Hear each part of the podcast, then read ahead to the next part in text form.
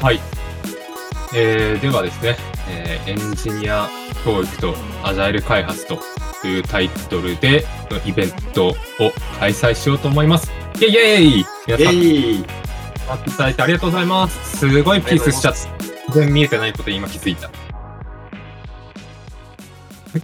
では、えーっと、皆さん今日はお集まりいただきありがとうございます。あの、急なね、あの、イベントの立て付けだったんですけども、で、このイベントはですね、あの、まず、皆さん、えーこのディスコードサーバー入ってくださってるんで分かってると思うんですけども、エンジニアリングフロアという、えーコミュニティになります。で、これはですね、あの、今回初イベントなんですけども、あの私がですね、えーエンジニアリングを中心に、まあ、仕事しているっていうのもあるんですけども、まあ、そういった方たち、もしくはエンジニアリングの横の人たちといろいろつながっていって、えーワイワイしていきたいなという思いが結構昔からありまして、で、いろんなコミュニティをやってきたんですけども、まあ、今回、えーちょっとですね、えー自分の、まあ、いろんな仕事のミッションとか、えっ、と、いろいろ今まで、えーディスコードを使ったコミュニティもやってきたなっていう、いろいろ合わさって、じゃあ、よし、一個立ち上げるかっていう気持ちで立ち上げた感じになります。で、あの、今回ですね、えっ、と、タイトルしたエンジニア教育とアジャイル開発というタイトルでなるんですけど、毎回こう、あの、いろんなテーマでやったりとか、あの、今日みたくパネルディスカッションというか、トークじゃない回とかもあるかもしれないんですけども、まあ、まず今日はですね、あの二人での、えートークっていうのを1時間ぐらいやっていこうかなと思っています。皆さん来ていただいてありがとうございました。はい。で、えっと、じゃあ私の自己紹介軽くさせていただこうと思うんですけども、えー私は、47期間というチームに所属していまして、で、47期間はですね、まあ今年の1月にデロイト・トーマツ・コンサルティングに、えー移籍しまして、で、その中でいろいろシステム開発含め、アジャイルコーチ、研修などをやっています。で、その中でもですね、まあ今回お話としては、あの、エンジニア教育であるとか、えーアジャイル開発であるとかっていうところを、えートピックに挙げようと思っています。で、なんでそのトピックになったかっていうと、今日来てくださっているイカくんさんと、えーそういったトピックが、えー合致するんじゃないかと、コラボレーションできるんじゃないかっていうところで、えーこのテーマになっています。では、えーちょっとイカくんさん、自己紹介を軽くお願いしてもいいでしょうか？はい、ありがとうございます。えー、はじめまして、えー、イカくんと申します。えー、まあ、普段このニックネームでやってるわけではないんですが、まあ、この場はイカくんということで、えーですね、今、あの、ご紹介いただきました通りですね、その、IT の、まあ、えー教育っていうとね、ちょっとまあ、あの、偉そうでもあるんですが、あの、エンジニアがね、不足してるとか、やっぱりその質を向上していかなきゃいけないとかっていう、そういうのはもう皆さんもね、すごくお気づきの点だと思いまして、でも私も、えー長年現場でね、やってきたんですが、えーもう、そっちの方に行こうじゃないかと、老兵はそっちかなというところでですね、最近そっちの方ですごく力をかけてやっているという形です。で、あの、プロフィールね、少しご覧いただいた方はご存知かと思うんですが、えーちょっと変なね、バックグラウンドがございまして、あ、えーとですね、あの、海外、オーストラリアというね、国で、あの、エンジニアの仕事をね、ずっとやってきた部分がね、結構あります。で、えーまあ、それ以外に日本でも結構フリーランスだったり、会社としてだったり、いろんな形でね、やってはきましたので、まあ、あの、変な経験値だけはね、いっぱい溜まってるので、まあ、そういったものをね、少しずつこう、フィードバック、えーしていければいいなという、あ私の目が、ね、載せられている。はい。えーそんな風にね、思いながら、えー今回ね、あの、お話をいただいたんで、あの、嬉しくお受けさせていただきました。今日は皆さん、よろしくお願いいたします。はい。よろしくお願いします。ではですね、えっと、今日、あの、皆さん、えー、 Discord のチャットとか、えー、ツイッターに書いていただいているとは思うんですけども、あの、一つですね、えー MURAL も、えー用意しましたので、あの、 MURAL にいろいろ構造化してメモしたいっていう方とかいらっしゃれば、あの、ぜひぜひ使ってみてください。私も、あの、できる限り書いていこうとは思うんですけども、あの得意な方とかも何人かいらっしゃると思うので、あの、ご自由に使っていってもらえればと思います。はい。ではですね、えっと、まあ、今日ここを始める前にですね、私そもそもあの、 Discord のこのライブステージの機能を初めて使いまして、あの、イカくんさん、そのゲーム、あの、後ろのガジェット群がすごい目立つ ですけど、ゲームコミュニティ出入りされていたのかなって思うんですけど、ディスコーはい。ド、やっぱり結構普段からよく使ってる感じですか？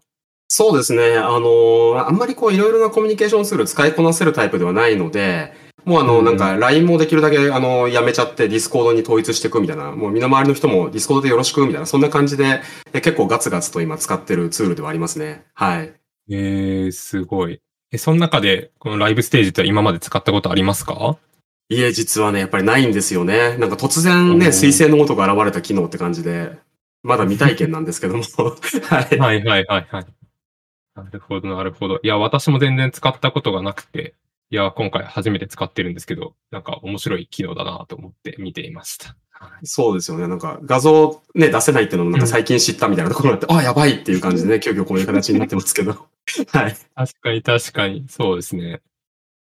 で、なんか、あ、そう言ってみると、なんかそのゲーム界隈っていうのはどういった、あの、入り口で入っていったんですか？元からゲーム好きとかで入ったんですか？そうですね。あのープロフィールの方にも書かせてもらったんですけども、本当に、えー中学校、小学校の時から、なんか、あの、PC98 とかで、えープログラミングしてゲーム作ってるようなタイプの人間だったんで、もう、あの、ドラクエとかね、そういう王道なゲームとか、まあ、最近のなんかこう、若者がやるようなゲームとかですね、いろいろ、えー引き続きかじったりしてるんですけども、はい。はいはいはいはいはい。えー、なるほど。え、なんか PC98、なんか私そういったパソコン触ってこなかった 人間なんでわかんないですけど、なんかそういったパソコンとか、なんかプログラミングとの出会いっていうのはどういったところから始まってるんですか、イカくんさんは？はい。まあ、あのーこちらもね、ちょっとちらっとね、書いたんですが、もうあの、中学の時にですね、技術家庭科、まあ、もう年がバレそうですね、技術家庭科っていう科目で PC を初めて触るっていうね、そういう年代だったんですよね。で、まあ、みんなワイワイするじゃないですか。あの、PC、おうんー、初めてパソコンだって感じでね、こう、いる中でもう、あの、なんですかね、つ、それをつんざく、こう、教師の声ですね。おい、お前触るなみたいな感じで、えー、女子生徒が泣き出しまして、なんかそれを見て、よっしゃ、自分の買って、あの、なんか、こんなんじゃない、なんかこう、た楽しい PC をやりたいぜ、みたいな、なんかそんな感じのなんか反骨心からね、スタートしたっていう感じですね。はい。えー、面白いな。なんか私はパソコンは、そうだな、小学生の時に、あの、Windows ME だか2000だか、あ、両方来たのかな？両方来て、ME がマジで使い物にならなくて死にかけていたっていう記憶がありますね。最大の黒歴史ですからね、もうおそらくね。そうですね。やばい。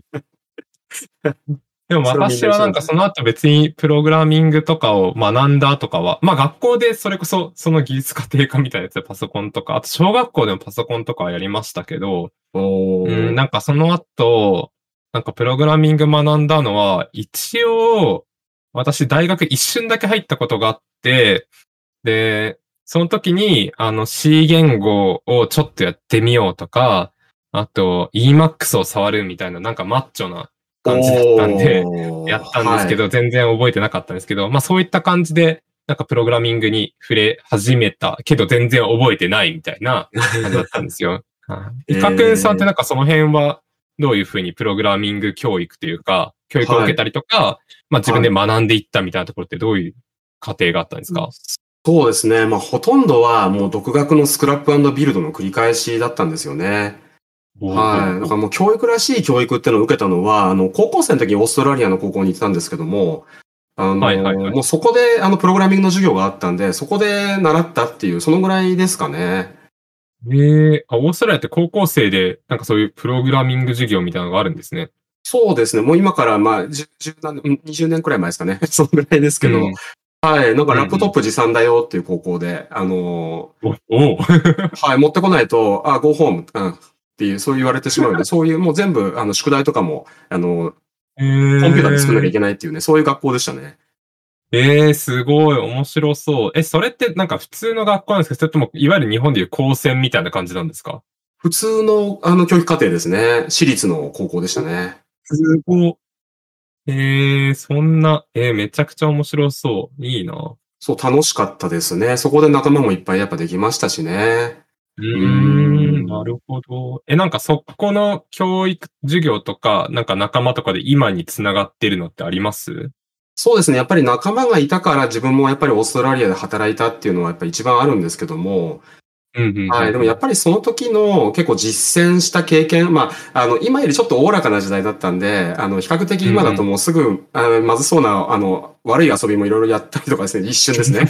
はい。みんなでやったりとか、あのうんうん、コンピューターのですよ。はい。ですとか、まあ、うんうんうんあの、プログラミングについてなんかも、もうみんな休み時間でワイワイ話したりとかしたので、やっぱそういう、あの経験っていうのはすごく役に立ってるなっていうのが実感ですね。ああ、いいですね。ワイワイ。ワイワイですねはい。えーキーワードですね。確かに、ワイワイはキーワードですね。は 今、スタンプ送ってくれてる人もいる。い。本当ですね。悪い、悪い遊び、あの、言ったら捕まるんでやめましょう。そうですね。はい。あの、悪い遊びとだけお伝えさせていただければ。はい、そうですね。はい悪い遊びだけ。そうですよね。確かになええで、なんかそっから、その、あのーまあ、今、一部仕事にもっていうとか、原体験としてはワイワイっていうところだっていうのがあったと思うんですけど、なんかそこで、あの、すぐオーストラリアで起業したって形なんです？いえいえ、その一度はですね、日本に帰ってきまして、で、なんかお仲間なんですけど、私も一瞬大学に入ったんですね。はい。一瞬大学に入ってなんか別の道に進もうかと思ったんですが、はいはいはい。気がついたらこっちの方になんか磁石で戻ってきてる引っ張られていってるっていう、なんかそういう感じなんですけども。はい。へーなるほど。え、入って、その後オーストラリアに戻ったんですか？えその日本で起業した？日本でね、そう、起業、あの、ちょっと勤めた後に起業したんですけども、はいはいはい。もうあの、ぶっちゃけて言うともう大失敗。あの、本当に22とか3で起業したんで、何も知らずにやって大失敗しまして。ははいい。はいはい。でも、えーもういいや、オーストラリアの人と仕事しようっていう、なんかそういうメンタ、メンタリティで、はい。なるほどねはい。えー、すごいな。えで、そのオーストラリアに戻った時はその友達とやったみたいな。そうですね。はい。昔の仲間とか、まあ、あと現地でその優秀な、えー、現地のエンジニアさんを探したりとか、そんな感じの、まあ本当仲間でやってるっていう、そういう感じでね、やってきましたね。はい。えー、すごいな。いや、今コメントにもありますけど、バイタリティがすごいっていうのが。バイタリティっていうかですね、もう逃げの一手でしたね。自分にとってはね。もう逃げるんやーっていう。はいはいはいはいはいはいはい。なるほど。あ、なんか一つ質問が来てますよ。オーストラリアに入ったのはどんな理由ですかっていうのは。オーストラリアに入った。あ、え、くえー高校に入ったってことですかね。うん、じゃじゃあ、じゃあああ、あのですね、あの、僕、実はこう見ても文系でして、あの、将来英文学やるんやって高校の時思ってたんですよね。うん なるほど。全然見えないですね。全然見えないですよね、話がね。ほんでまあ、あまりにもですね、てあの、テスト5教科とか今その当時言いましたけど、英語だけ点数悪かったんですよ。おおおおはいで、。先生にちょっと英語指導してって言ったら、もう君のレベルだと私の先生でダメとか、あ私が先生じゃあ伸びないとか言われて、ああ、はいはい。ほんじゃあ行ったるよ、みたいな。そういう、じゃあ編入したるよ、みたいな、そんな感じで。すごい。なんか反骨精神みたいな感じですね。だからもう本当トータルして生意気なガキという感じで、恥ずかしい、あの、黒歴史をお見せしてて本当に恥ずかしいんですけども、はい。すごい。すごいな。えー、そうですね。そうやってあの、皆さんに角を取ってもらって、今、あの、丸く丸く、はい、体験も含めて、なってきてるって感じですね。えー、面白。すごいですね。なるほどな。私はなんか、そうやって選んできた感じはなかったんで、びっくりですね。えーど、どんな、あれです選ぶ。はい、はいそのなんか、あの、大学で一瞬やられた後、今こういうね、うんあの、コーチとか、その教育みたいなことされてるんですけど、そこに至ったこの経緯っていうのはどんな感じなんです？ンさん。ああ、そうですね。はいはい、そうですね。えっと、自分だと、あの、その後、えー、未経験でもプログラミング系の会社入れるみたいなやつがあって、そこに入ったんですね。で、そこに入ったのは、もともとその、えーっと、私が、サイボーグやりたくて大学一瞬入ったんですけど、で、サイボーグやりたいっていう夢はあんまり消えてなくて、で、お金を貯めなきゃいけない。なんかいえっと、イギリスがサイボーグがその当時流行ったんですよ、大学で。で、そこ留学するのに留学費用を貯めたくて、でも、なんか近しい仕事で未経験でもいけるやつみたいなやつ調べてたら、プログラミングがあるらしいみたいなやつで入ったんですね。でえーっと、いわゆる孫30受け、40受けみたいな SIR に入り、はい。で、で、ただそれ当時すごくよく、あの、タイミングが良くて、あの、リーマンショックの前の年だったんですよ。ので、ガンガン取ってた時で、で、僕が働き始めて、1年ぐらいしたらリーマンショックが起きて、僕の友達たちが、あの、なんですかね、あの、就職先がないみたいですげえ困ってるみたいなああ、はい時期だったんですけど、で、ちょはいはっとラッキーみたいな感じだったんですけど、い。へえ。で、それで、えっ、と、やってて、で、その中で、あのープログラミングをもっと勉強しなきゃっていうのに、えっ、と、ブレイスさんっていう方がいるんですけど、ブレイスさんっていう、えっ、と、はい。インターネット上でアカウントがいるんですけど、ブレイスさはいんを知って、で、あこの方のように勉強したいとか上手くなりたいみたいな風に思って、勉強し始めていくうちに、いや、なんか転職したいなってなって、で、そしたらそのブレイスさんがうちに来いって引っ張ってくれて、それで名古屋に移住したんですね。ああ、なるほど。思い切りましたね。でも。そうですね。へでえ。、その時はまだアジャイルコーチとかやってなくて、で、その当時はテスト、ソフトウェアテストとかやってたんですけど、うんその後、その、まあ、仕事をチームでアジャイル開発とか真似事みたいなことをやりながらやっていく中で、えー徐々にアジャイルが上手くなってきたっていうのが、まあ、2016年、2017年ぐらいから上手くなってきたんですね。で、そしたら、、あの、今日も聞きに来てくれてるかもしれないんですけども、あの、ちえみ先生っていう筑波大、そ当時筑波大に所属をしていたちえみ先生っていう方が、あの、エンピットっていうので、えっ、と、大学生のアジャイル開発を教えてるっていうのがあって、それを、えっ、と、ミホラブさんっていう別のアジャイルコーチの方がいて、でその人が関わってると、その授業が関わってると。で、ミホラブさんと僕は知り合いだったので、ミホラブさんが、いや、キョン君なんか教育興味あるよねっていうので、声をかけてもらってっていうので、関わるようになって、で、そこから、あのー社内でのアジャイル実践で学生に教える、で、それを経て、アジャイルコーチをどんどんやっていくみたいな流れですかね。ああ、すごい。でも、あれですね。的確にこう、いろんな人との出会いが、ね、キーポイントになって、あの、自分の決断も相まって今があるっていう感じですね。そうですね。なんか、そこは面白いなとは思ってますね。そうですはい。ね。多いな。いや、でもそうですね。だから、で、その中で、あの、自分とか、あと、まあ、さっきそのエンジニア不足みたいな話あったと思うんですけど、なんか、だからはい自分は、あと、イカくんさんもそうだと思うんですけど、自分たちがやった頃ってエンジニア不足みたいな文脈全くなかったと思うんですけど、そうですね。気にしたこともなかったような気がしますね。そうですよね。はい。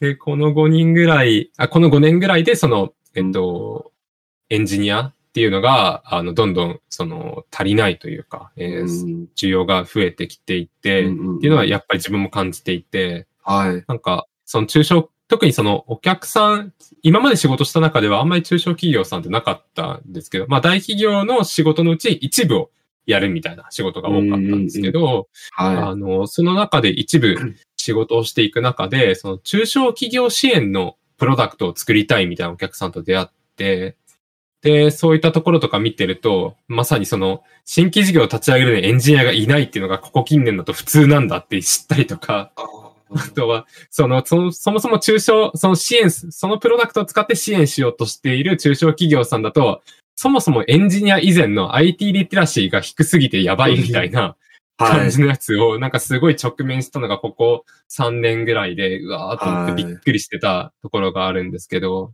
あその辺、イカくんさんって、あの、今日ね、あの、リンクでもあったアトリエクラウドとかっていうのがそういったところをちょっと、あの、フォーカスしているのかなって思うんですけど、そこはどういった感じで見えてたりとか、具体的にどういった仕事をしてるっていうのがあるんですか？あ、ありがとうございます。そう、アトリエクラウドという会社は、なんかまあ、あの、クラウド職人作りたいな、みたいな、量産したいな、みたいな名前で、あの、適当につけた、あの、個人事務所的な会社なんですけれども、まあ、あの、オーストラリアでね、あの、お仕事をするとか、まあ、実際にずっとそっちに、あの、えー直近は住んでたりもしたので、えー日本でも活動する基盤が欲しいなって作った会社ではあるんですが、あの、そういう今の通りね、その教育っていうんですかね、その、人足りないんやっていう、そこ本当に自分もですね、なんか実感して、あの、な、なんですかね、本当に節々ですね、何かその直面したとかではないんですけども、うん。あの、人足りないんだっていうのと、あとまあ、あの、ニュースがですね、結構あの、恥ずかしい IT ニュースが多かったなって、まあこれ、誰が見ても塞げるセキュリティホールそのまま通っちゃってるよね、みたいなね。それが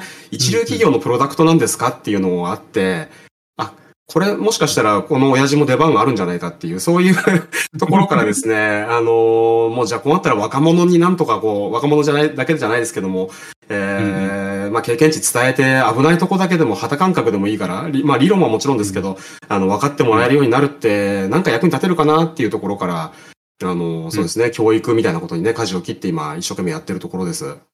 はい。うーん、なるほど、すごい。あ、いいですね。なんか教育って意味と私、まあ私もイカくんさんもなんかその専門の教育を受けてきたっていうタイプではないとは思うんですけど、まあ最近だとその、プログラミング教育とかすごい流行ってるし、まあそのはい。e ラーニングがあったりとか、そのはい。学校があったりとか、まあいろんな形であると思うんですけど、で、私はそういった意味で言うと、あの、教育っていうのはその、 Project Based Learning はい。で教えるっていうのが基本にやっていて、はい。あの、実際に何か、えーチームを組成して、で、そのチームで、えー自分たちで課題を設定して、その課題を、まあ、システム開発なりなんなりで、えっと、解決していくっていう Project Based Learning をやることが多いんですね。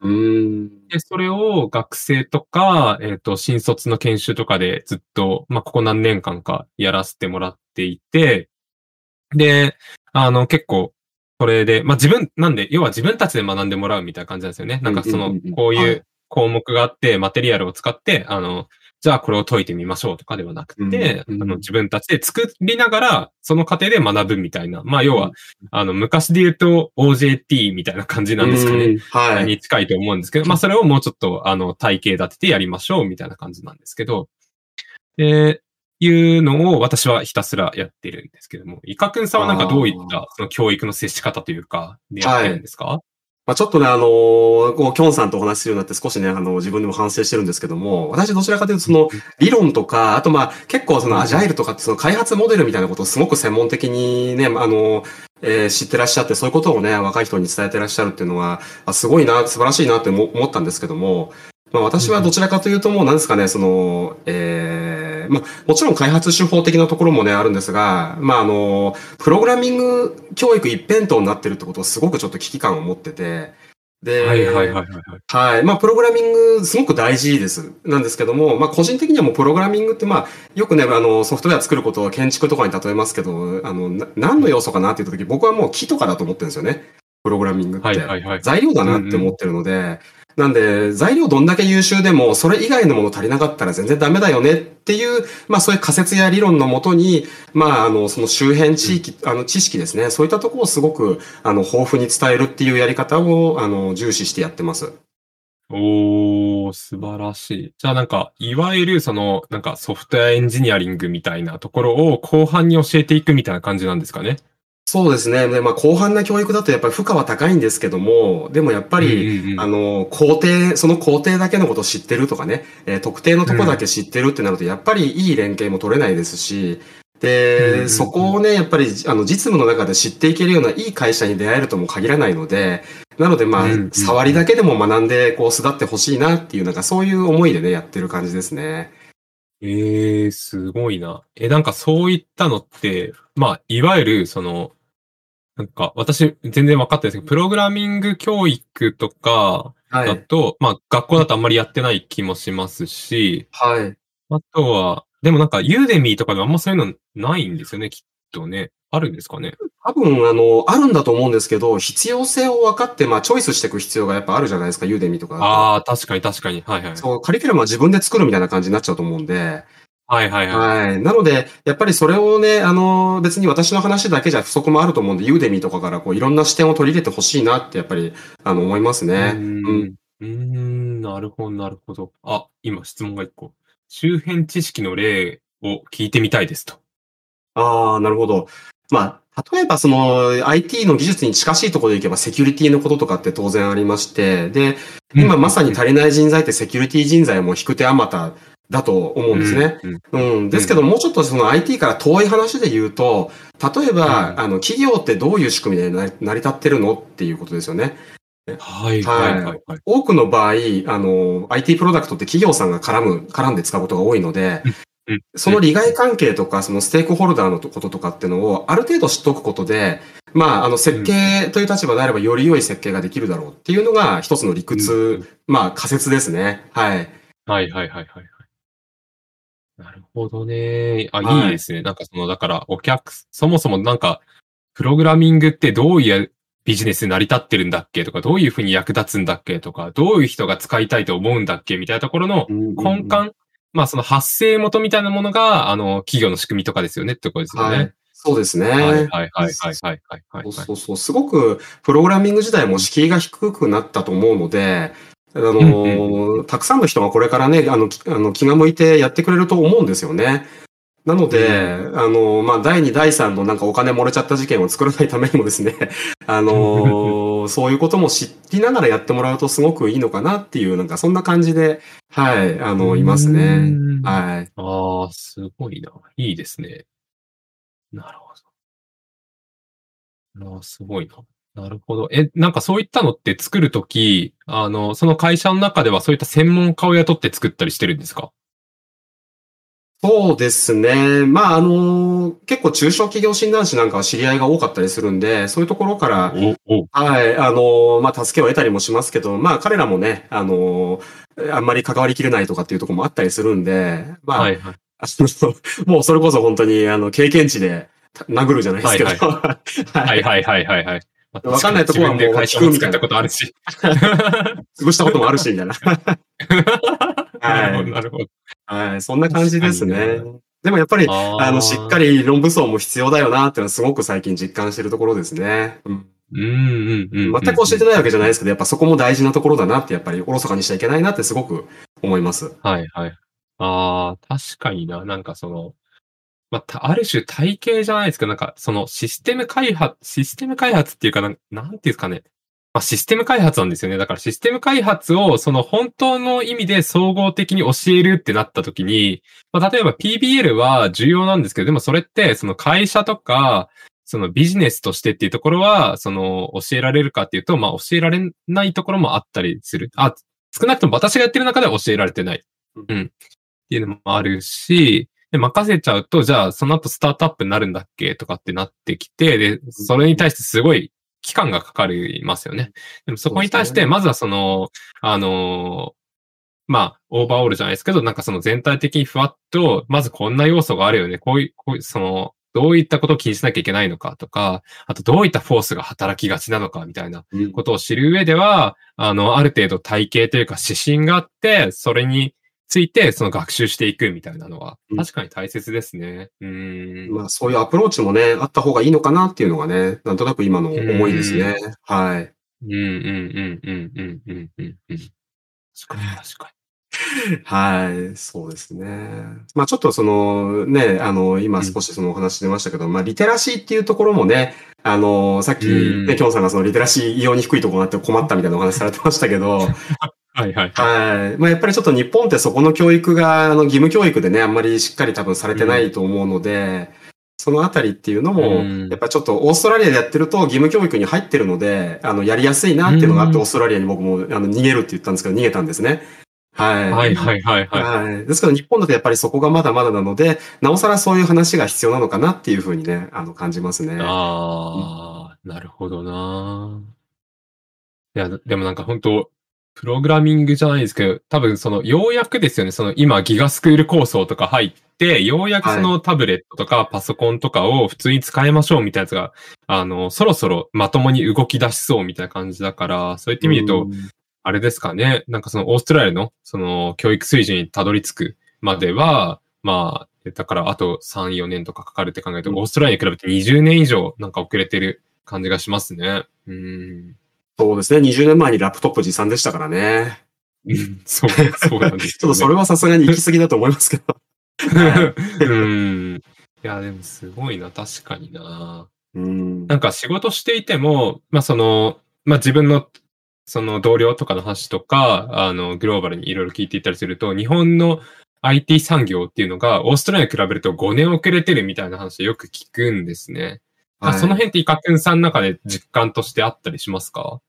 そうですね。例えばその、キョンさんが教えられてるアジャイル開発とかそういったことも、まあ、あの、もう2000年代ね、最初の方から結構、あの、いろんなところで使われてはいたと思うんですが、まあ、あの、うんやっぱり海外の現場で実際使われてる話を聞く方がやっぱり早かったなっていうのはもう、すごく実感で、うんまあ、やっぱりアメリカとかはいオーストラリアでのプロジェクトの方が、もうなんか普通にアジャイルだとかデブオプスだとかってもうすごい前から言ってる感じでしたね。はいはいはい。あはあ、そうですよね。日本はようやく、その、なんていうんですかね。まあ、マジョリティい。はい。に、ようやく広まってきたって感じですけど、まあ、それが au とか US だともう5年前、6年前からあるよって感じですよね。そうですね。まあ個人的にはやっぱアジャイル開発ってあるべき姿なのかなって思いますので、あの、うんぜひね、こう広がってほしいなっていうふうには思うんですけども、はい。うーん、なるほど、なるほど。確かにな。そうですね。なんか、アジャイル開発も自分もそのコーチしていて、ようやく、ようやくってわけじゃないですけど、やっぱりその近年の中でうん、あの、電車アジャイル導入したいとか、まあ電車じゃなくても全然いいんですけど、あの、ある種、ここの部門はとか、はい。あの、アジャイルトランスフォーメーションしていきましょうみたいな話は、あの、事例でもよく聞きますし、今仕事でもやっぱり聞く機会は増えましたね。ああ、それはね、いいことというか、まあね、あの、ちゃんと経営者の方が考えて、そういうふうに改革していくっていうのはすごくね、いいことですようね。ん。うん、そうですね。いや、だからなんかそこで、あの、弊社もそうなんですけど、あの、変にね、あの、嘘みたいなコンサルティングとかをしないように気をつけなければなっていうのは よくありますね。いやいやいや、でもやっぱりそうやって広めてくれるっていうのは大事ですよ。うん。そうですね。はい。気をつけながらやんないとなと思っているところいやいやですけど。いやいや、とんでもないですよ、本当に。いや、そうですよね。うんなんかなんかその教育で、そのアジャイル開発自分がやっていって、はい。やっていきたいなって、結構それを継続したいなって思いが強いんですけど、はいやっぱ。りそれは、その、なんていうんですかね。その、例えば、これがデータベース設計とかあったらまた別だなと思って、自分がここまで情熱持てないなと思ってまして、はい。例えばプログラミングとかって、なんでかっていうと、その、えーっと、ある種それの良さみたいなとか、使い方みたいなところって、そんなにブレないんですよね。あの、企業入って。現場でブレない。で、ただ、ただ単純に上手くなっていくだけとか、あの、きその機械がマッチするかどうかだけみたいなところがあったりするんですけどもう、んあの、比較的な話で、比較として。で、何と比較してそう思ってるかっていうと、アジャイル開発なんですね。アジャイル開発とかうんマネジメントとかうん。っていうところは、あの、そういった技術に、えっ、と、比較すると、その、ちゃん、あの、アジャイル開発とかアジャイルな組織になっていくってことに対して、あの、コミットメントできているのかとか、自分たちをより良くすることができているのかっていうところに対して、あの、あんまりこう、じゃあこの設計やりましょうか、ドーンってやれないみたいなところがうん大きいと思ってて、だからアジャイル開発やってますとか DevOps やってますって言った時の、その千差万別感がすごいあると思ってるんですよね。そうですね。でそうんえー、その時に、多分なんか、イカくんさんもその、あの、ある種 IT リテラシーが低い企業ですとか、そのはい。アジャイルとか DevOps やってますって言ってる人たちに対するサポートであるとかっていうところでも思うところがあると思うんですけど、まそういった形で、じゃあその、その人たち、その、あんまり良くない方向に行ってるかもしれないっていう人たちを、どうやって、あのー自分たちで、あ、こっち違うかもしれないとか、より賢くなるとか、あとはい。より適切に自分たちに合った形で踏み出していけるかっていうところをうん。変えていくっていうのが、はい。その、まあ、コンサルを雇うとか、コーチを雇うっていうのも一つの手ですし、勉強していくっていうのも手なんですけど、やっぱり中から変わっていかないといけないと思ってて、はい。で、その時に、やっぱりその教育していって、で、そその特に学生ですね。学生に教育していくことで、あの、会社に入ってもらって、で、うんそこから変わっていったりとか、はい、はい。あとは、あとは学生が、その、あの、まあ、よく、たまに聞くんですけど、あの、筑波大学で、あと私とかミホラブさんとか、あの、ちえみ先生とか、あの、他の川口先生がいろいろいらっしゃるんですけど、その中でアジャイル開発を教えていて、で、やってもらって、で、彼らが自分でいろいろ学びを得て、で、スキルアップしていった後に、就職して、ちょっとすると、キョンさんに聞いてたアジャイルと違うな、みたいな。そういうこと言うやっちゃダメって言ってたな、みたいな。うんやっぱりあるんですよね。あるあるかもしれませんね。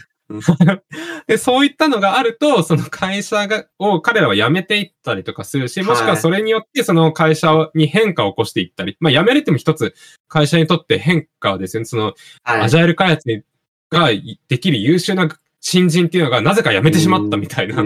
で、理由はなんかうちは違うかららしいみたいなやつとかもいい刺激になるし、はい、あの、で、それで逆にその、なんか、新人の子も学びになると思うんですよね。こういうものなんだ。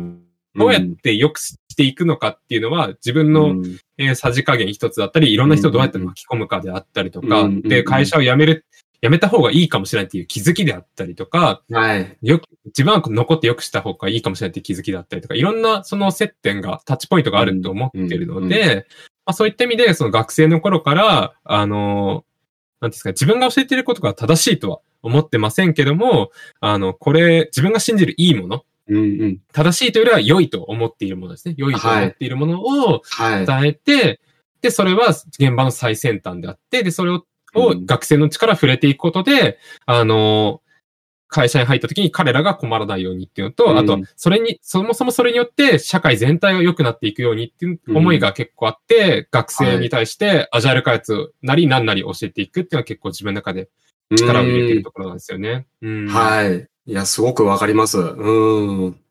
そうですね。やっぱ学生さんから変わっていってくれるっていうのが一番いい形だと思いますし、あの、まあ、これからね、うん、本当に、これから社会入ってきてくれる人たちは本当宝ですから、そういう人たちにもしっかりとね、あの、自分が信じるいいものがやっぱ一番伝わりやすいと思うんで、まあ、なんか、で、テクニック論の中にちょっとその根性論入れるようで申し訳ないんだけど、でもやっぱ人間同士なんでやっぱ伝わりやすいいいものっていうのがね、一番伝わってくれて、で、で、まあ、その、アジャイル使うかどうかって、もう、突き詰めていけば、組織論や経営論までいっちゃうんですよね。あの、それ前、例えばウォーターフォールとかゴリゴリやってた会社がアジャイルにやるっていうのは相当勇気がいる部分なので、新しいベンチャーさんならもうアジャイルで行くっていうのはそれでいいと思うんですけど、もうそういう構造でできたところがもうアジャイルに舵を切るって相当やっぱ勇気がいる部分ってあるじゃないですか。ですから、そこをね、やっぱりこう、若い人から変わっていく。で、それで経営陣もなんとなくこう、意識が変わっていって、で、まあそこにコンサルが関わるのか、ちょっとわか、なんだかわかりませんけど、なんかちょっとこう、ヒントを得たことによって、まあ化学反応じゃないですけど、こう、いい形で計画的にね、会社が変わって、あの、こんなんじゃなかったっていうんじゃない、あの、ちゃんとしたアジャイルがね、できるようになってくれば、うん、あの、変なセキュリティホールだらけのプロダクト作らなくて済むようなえー、形を、まあ人手不足とかね、あるんですけど、でもまあやっぱりその、そういう開発モデルのおかしさもやっぱあると思うんで、あのー、いい形が来るのかなっていうふうに思うんですけどね。うん。うん、確かに確かに。いや、そういったところすごいありますね。わかります。なるほどな。いや、でもこんなはずではっていうのはよく聞きますよね、やっぱりね。そうですね。まあ本当あの、最近いろいろ言われてるちょっとなんか論点ずれちゃいますけど、中小企業の DX なんだみたいな話とも関わってくるんですけど、やっぱり、うん、あの、経営層だ管理職だって、あの、IT 職、IT 関係の会社でもやっぱりあんまり IT ちゃんと知ってないイメージがやっぱありますよね。うん。うん。だからやっぱそういう人たちにね、アプローチしていくっていうこともやっぱり少しずつできればいいなって思ってはいるんですけどね。うん。うん、確かに確かに。そうなんですよね。うん、いや、本当日本の中小企業とかの、そのプロ、さっきのプロダクト支援とか見てると、あの、ようやくファックスやめました、みたいな。おおみたいな。スマホ使って DX です、みたいな。おおみたいなところがあったりするので、なるほどな、みたいな感じの IT リテラシーがよくあってですね。結構大変なんですよね。そうですね。そこを変えていくっていうのはすごく大変な作業だと思いますね。うん。うん、そうなんですね。で、社長はメールは打てない、メールを打つのはあの部下の役目です。お、お、お、みたいな。なるほど、みたいな。確かに DX 必要そうだね、みたいな。なんですけど。そうですね。本当あの DX っていう話もやっぱりね、その開発側の話ともやっぱ結びついて、これからの課題ですよね、うん、大きなね。うん、そうですね。ので、なんかそういったところはうまくやっていきたいなってあるんですよね。まあ、特になんか日本ってその中小企業がその全体の企業数でいうその9割8割とかを占めているっていうのもあるので、はい、まあそこを良くしないとその日本のその産業というか経済自体が沈んでいっちゃうんですよね。うん、うん、はい。なんかまあ大企業がもちろんそのやることでその中小企業がフォロワー、フォローしやすいっていうのはもちろんあるので大企業の DX はすごく重要。その、えっ、ー、と、ある種、えー北極星として重要なんですけども、まあ、それ以上にですね、中小企業はそもそも変わらなければ日本産業が衰退するっていう問題があるので、やっぱりこう中小企業をどうやって、あの、彼のビジネスをよりうまくしていくのかっていうところは、あの、なんですか、力入れていかないといけないなっていう課題感は自分の中にはあってですね。まあそういった意味でも、その、あのエンジニア教育のところでも、はい。あの、ある種その、有名な企業とかに入るような学生だけじゃなくて、それ以外の、その、例えば地元のこういった企業に入りたいとかっていう人たちも、あの、増やしていけたらうんいいなと思ってるんですよね。なんかそういった活動も今後、あの、増やしていきたいと思ってますし、まあそういった意味だと、あれですよね。あの、イカくんさんが今やっているような教育とかも、ある種そういったところにいろんな方向にアプローチできるっていう感じなんですよね。そうですね。まあそういう、まああの幅広くやろうと思うとどうしても浅くはなりがちではあるんですけども、でもまあ、うんあ、の、深めるってことはスタート切ってからいくらでもできることだと思うので、まあ本当に、うあの私は、あの、おこがましくもなんかすごい天才を作り出すぞっていうことではなくても、なんかみんながこう気持ちよくスタートを切れる。えーそういうなんかこう、滑走路親父でいられりゃいいかなっていう、なんかそういう、あの、気持ちでね、あの、なんかこう、怖がらずにこっちへおいでよっていうね。あ、それだとなんか滑走路じゃないですね。なんか妖怪みたいになっちゃいますけど、あの、あれですね。はい。発想ローヤジいいですね。ま あでもそうやってこうなんですかね、こう企業と人の垣根、または入ってくる人のなんですかね、敷居を下げるとかね、そういうことをやっていければいいなっていう、なんか自分のサバイバル経験がね、伝わればいいなっていうふうに、はい、思いながらいるんですけどもね。はい。なるほど、なるほど。いや、面白いですね。確かに。いや、でもそれ重要ですよね。確かになうやっん。ぱり中小企業がね、ほとんどになっちゃいますので、うーん。で、、中小企業さん、あの、昨日もですね、ちょうど、あの、仕事の関係で、その中小企業さんに DX どう進めるかみたいな話をしてたんですけども、あの、んうん。やっぱり現実としてですね、中小企業さんの、その、じゃあ IT の、えーきまあ、担当部署なんていうの当然ないところが多くて、で、じゃあどうなってるかというと、なんかちょっとスマホに詳しい新卒の兄ちゃんとかがいきなり IT 担当になって泣いてるわけですよ。やばい。いや、それがね、結構現実で、それ、私言ったらみんな、あ、あるあるっていう話で、あ、みんなそうなんだ、怖っていうね、そういう話がね、けど、そんなこう、あの、ホラー話で盛り上がったんですけども、なるほど。はい。でもだからそういう現実をね、やっぱり少し変えていける、いけれればね、その兄ちゃんが泣かなくて済むようにできればいいなっていう、なんかそんな気持ちでね、あの、やってる部分もありますね、はい。いやー確かにね。いや、でも確かに聞きますね。うーん。そこなんか変えていきたいですね。いや、本当大都市でもそういう状況のね、会社さんがいっぱいあるので、うん。ううんそうならなくていいように。で、私自身もその、お客さんのところの担当の方が、あの、若い女の方が出てきて、で、うん大丈夫だと思ってなんかちょっと専門的な話をさせてもらったら、うんって顔されたんで、すごい噛み砕いて話したんですね。うんで、すごい噛み砕いたんですけど、その分ちょっと説明量が増えちゃったんで、まずいなと思ってたうんら、その日の夜にそこの社長さんから電話が来て、あの、何々君泣いてるんだけどって言われて、うわ、すいません、僕泣かしましたが申し訳ありませんっていう、僕も泣きたいですっていう。なるほどね。やばいな。なそうなんです。よ。そういう現実もある程度ね、横たわってますので、うんう、ん、確かに。なんかそうやると本当にね、あの、広く、あの、広めていくってすごく重要ですよね。うん広く浅く。うん。まあそういう部分も一つはね、あるのかなって思います。はい。うん、確かに確かに。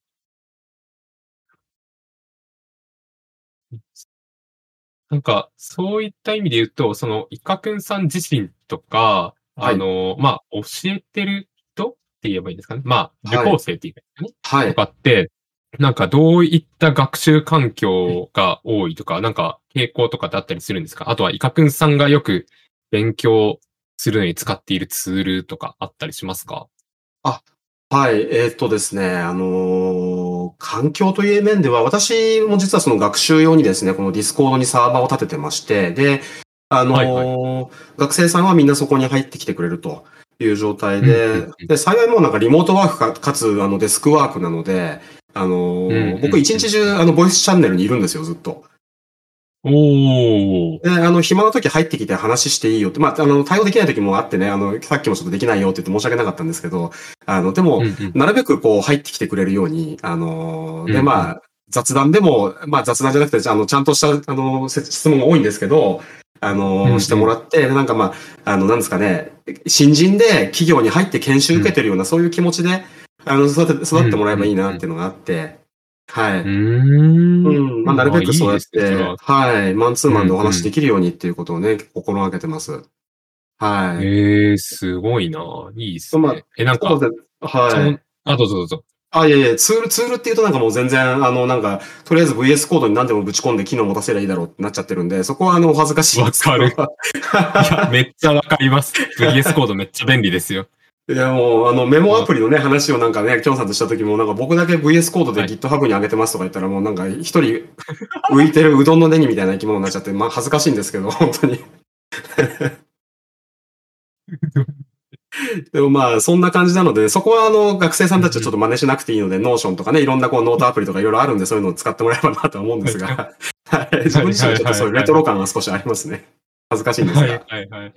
いやーでもわかりますね。自分も昔はなんか VS コード出る前とかは、あの、はい自分 Emacs 好きで、あはい。あの、ひたすら Emacs のオルグモードから離れられないっていうのをずっと何年も過ごしていて、で、はいなんか時代の流れを VS コードが出てきたのを見て、いや、もうそろそろこれはやめた方がいい仕草なんだろうなと思って、Emacs を捨てまして、はい。で、VS コードに移ってっていうの、エディターはそうですね。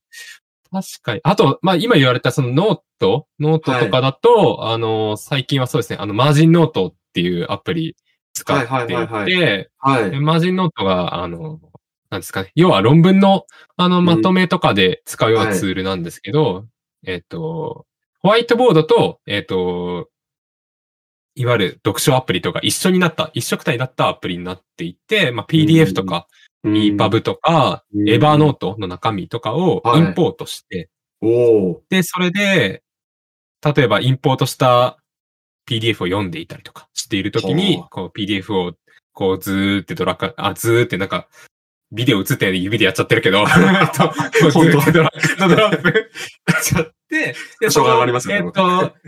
あの、PDF で選択した部分をそのまま、あの、ホワイトボードの付箋にできたりするんですよ。すごいな。で、それで、うんえっと、ホワイトボードにいろいろメモも書けるし、えっうんうんうんと、付箋、引用の付箋とかも書けるしっていうので、はい。できて、でなおかつすごいのが、その、ホワイトボードモードに行った時に、ホワイトボードのその付箋をポチッと押すと、画面の右側にその書籍がバンって出てくるんですよ。その引用していた部分っていうのがあって、い。もうんうめちゃくちゃはかどるんですよね。うーん。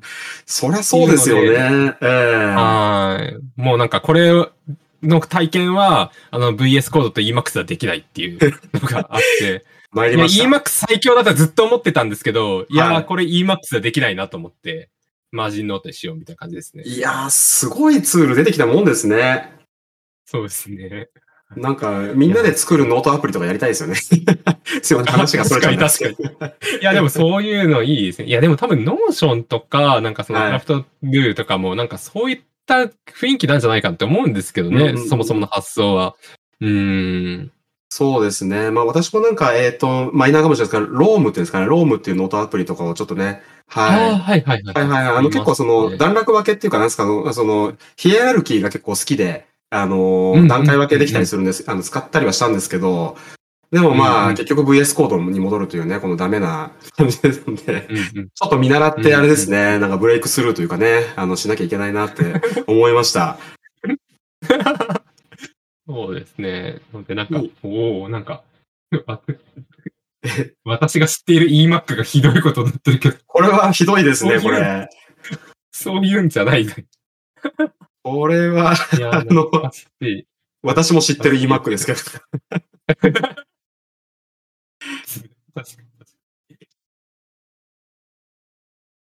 なるほどですね。そっか、私、あの、B- VS コードの前は、あの、ビム、ビムだったので、あ、はいはいはい。え、ビームはどのビームを触ってるの ?G ビームですか？それともスノービームですか？あの、コンソールのスノビムですね。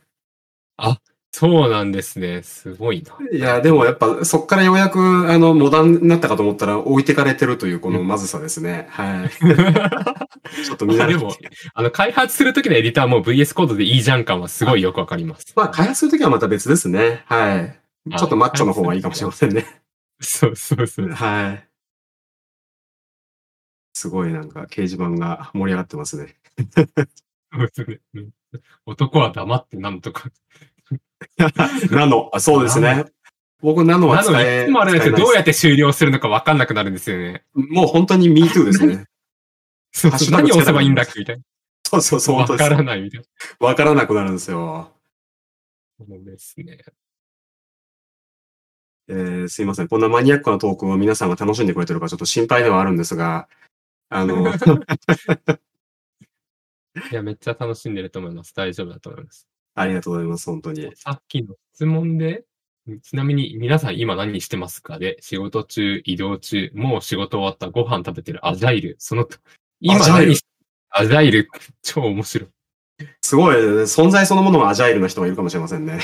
やばい。B、B アジャイルが大切なんですよねって言うからには、アジャイルをやってると言わなければいけないみたいな。あ、B、すごいな、ビビ、すごいな。そう。俺が Do アジャイルじゃない B アジャイルだ。そして俺がアジャイルだ。みたいな感じですね。すごいなまあでもやっぱそういうね、ところも大事ですよね。方法論というかね、しっかり学んで、うん、持ち込んでもらいたいな。うんそうですね。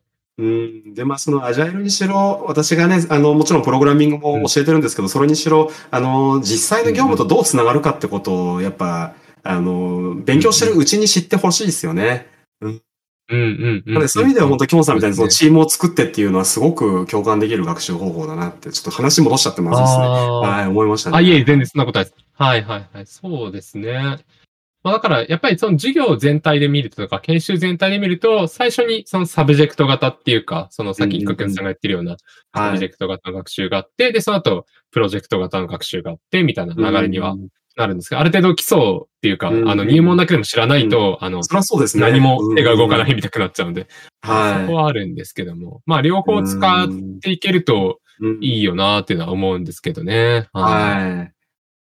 そうですよね。まあ、あとは結構み、チームの見ていても、結局仕事でチームで仕事することが多いので、あの、早いうちからチーム型の学習というか、んんんチームで、あの、やるっていう実体験をしておくといいなって思ってますね。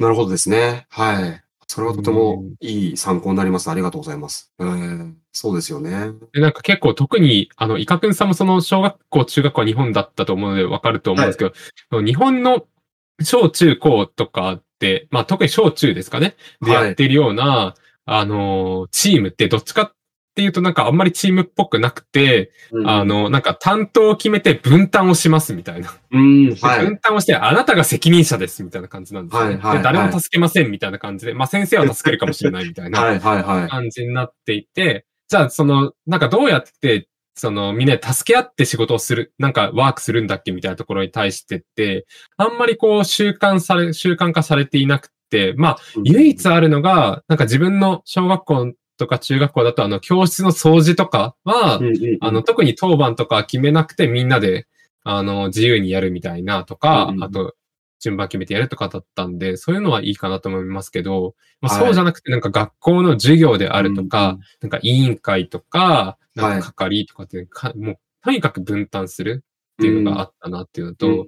あと学園祭が唯一その、なんていうんですかね、えっと、子供が決めていいとか、学生が決めていい場だったと、そのルールがないっていう意味で、はい。決めていいチームワークだったと思うんですけど、はい。でもそこもなんか結局、その、そういったことに慣れてしまった子供たちは、けとにかくその、あの、分担してやるみたいなやつが強く残ってるので、なんかそこをずっと原体験として残ってると、その、あの、チームワークっていうのがなんか凝り固まって、あの、社会人になってしまうなっていうところがあるので、やっぱりどうしてもその、協力するっていう、我々がうんよく言うようなチームワークっていうのを、やっぱり若い頃から知っていってほしいなってはありますね。そういう違いっていうところですよね。うんんそうですね。うんそうですよね。なんか皆さんいろいろね、そうファンだなとかいろいろ書いてくださってますけど、ファンはチームじゃなかったなとかね。助け合いないよね。ありますけど、ちょっと実体験を皆さん思い出してるんですかね。確かに確かに。そして、なんか、今井さんから、いい時間に秘宝、秘宝ですね、これは確かに。秘宝。やばかった。今、見なかったらやばかった。あと10分ぐらい喋るってことは危なかった。そうですね。もういくらでも無限にいっちゃいますけど、みんな疲れ果てちゃいますね、でも。そうですね。そうですね。はい。ということで、えっと、そろそろ終わりになってくるんですけど、い、や、今日は皆さん、本当に聞いていただいてありがとうございました。いや、私たちはね、あの二人は喋っていて楽しかったし、あとこのコメント見ていてめちゃくちゃ面白かったですね。そう皆さんあの一緒に、まるで一緒にいるかのような感じの盛り上がりでしたね。はい。あ、登壇者を募ってます。りたい人。今井さんの突然の振り。俺の話を聞け私の話を聞けあ、質問とかでもね、あの、声出してでもいいので。そうですね。はい。そう。前説のつもりなんですけどね、時間っていうのは有限っていう悲しい現実ができちゃいまして。そうなんですよね。たかだか時間も有限なので。はい。皆さんの貴重なね、時間をお耳を貸してもらって嬉しいです、本当に。はい。朝まで続くのかなって。いや、それは、あの、木曜日の回ですね。はい。私がやってる木曜日のやつは、あの、今朝までやってましたね。4時までやっていたんですけども。ああ、いい回ですね。そうですね。今日は金曜日なんで違うのかな。ああはい。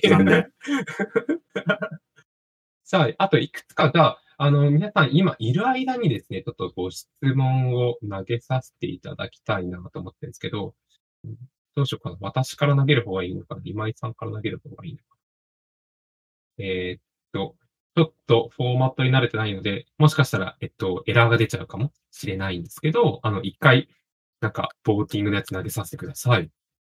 投げます。ぴょい、点、出てほしい。あお同じの投げた。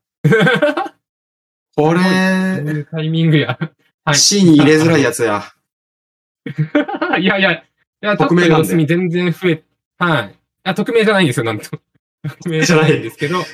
いや、でも、ちょっと様子見は全然あると思いますね。そうそうそうあのちょっと様子見って、いや、様子見ってことは、いつか来るかもなんで、あの全然あそうだね様子。見二度と来ないがでないですもんね。これ優しい二度と世来ないですすね。様子見、はい。様子見ぐらいみたいな。いいですね。うんはい。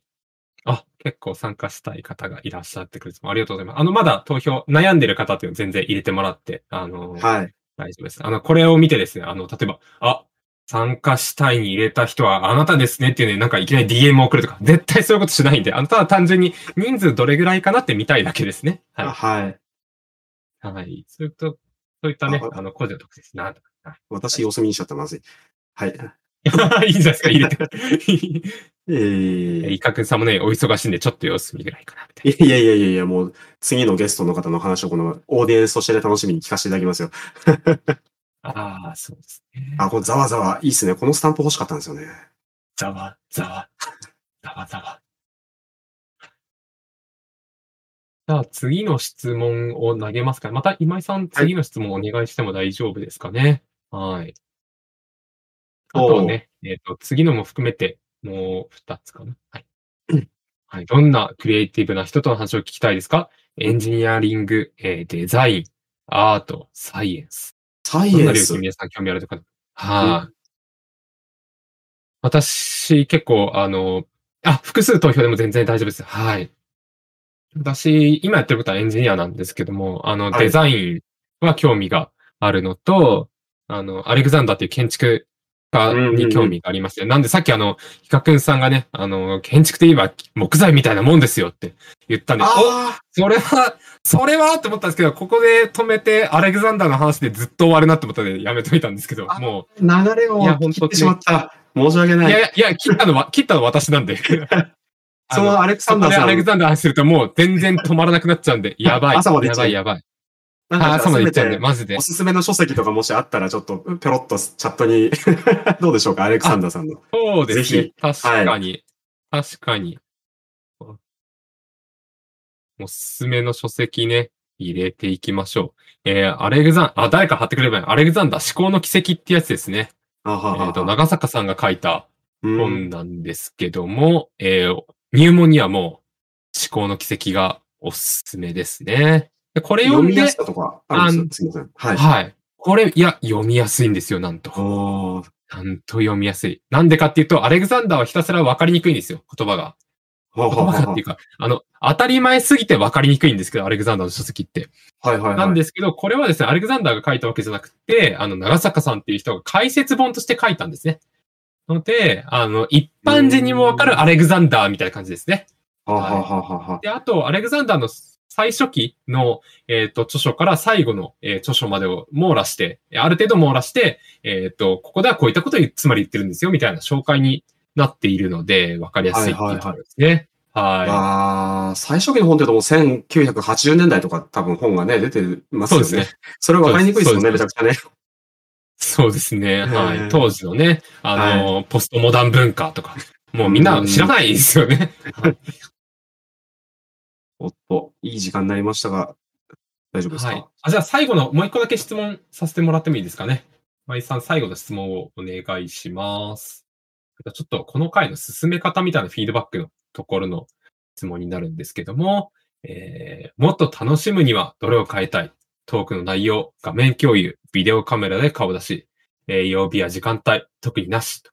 えー、これ以外のやつがあった時どうするんだっていう時はですね、あの、コメントで、あの、普通にここに書いてもらえれば、自由記事で書いてもらえればいいんですけど、ね、なんかどれかある場合には、はい、あの、これを書いてほしいというのを入れてもらえればと思います。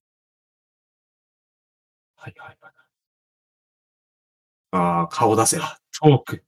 トークの内容が意外とないのが、すごい嬉しいですね。あの、これますね。全然いいんですけど。すこれますね。前説なんでいじめないでやろうっていうみんなの優しさを感じますね。ああ、まあ確かにね、前説だからね、みたいな。これ本編じゃないからみたいな、ね。本編聞いてからね。あの、うん、これが本編だったらちょっとな、みたいなやつあるかもしれないですけど。まあ、そうですね。前前説みたいなね。盛り、これから盛り、今盛り上げてくれてるんだよね、みたいな感じのね。はい、やれば大丈夫だけですね。はい。ああ、なるほど。一番多いのが、えっ、と、これは、えっ、ー、と、C か。ビデオカメラで顔出し。ああ、うん、これね。これやるんだったら、だから YouTube ライブか、Zoom でやるか、みたいな感じなんですよね。なりましたよね、直前までね。うん。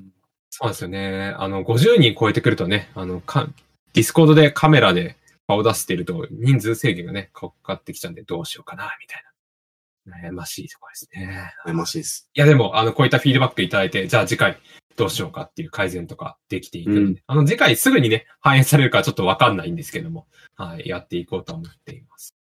はい。あ、あ皆さん本当ご回答ありがとうございます。でですね、じゃあ次回いつなんだと。あの、イカクンさんね、次回も来てみたいっていう話もしていたんですけど、次回、えっと、未定なんですけど、エンジニアリングフロアの全体の方針としてはですね、えー、毎週、毎週金曜日やります。よえー、週1でこれをやります。はい。すごい。はい。いやもう、僕がね、ただ単純にひたすら面白いのを週一でやるっていうだけなんですけども。いやー、次のゲストはあなただみたいなね。そうですね。はい。で、来週はね、あの、日本は祝日なのでお休みなんですけども、うん、なので、あの、可能であれば、えっと、再来週の金曜日やりたいなとは思っているというところになります。なので、あの、えっ、と、皆さんにね、あの、開けておけとは強いことは言えないんですけども、あの、2週間後にきっとあると思いますよぐらいの気持ちで言っておこうと思います。はい。いや、本当に、ね。ということで、えー、はい、はい。ありがとうございます。はい。いやいや、こちらこそ。いや、今日一回、初回、あのー、いきなり人が集まるかっていうところとか、あのー、えー、面白く盛り上がれるのかとか、いろいろ悩むところは、あと配信大丈夫かとか、いろいろあったんですけど、もう、イカクさんが最高に面白い表現をたくさんしてくれて、もう、滑走老ジさんがもう最高に詰まっている、私が。あのー、そうですね。ありがとうございます。またいろいろ喋るとまた長くなっちゃうんでね。とりあえず。はい、そうですね。一旦終わらないとね。はい。はい。ということで今日は、えー、ここまでにしようと思います。えー、皆さん最後までご視聴いただきありがとうございました。ありがとうございました。はい。バイバイ。バイバイ。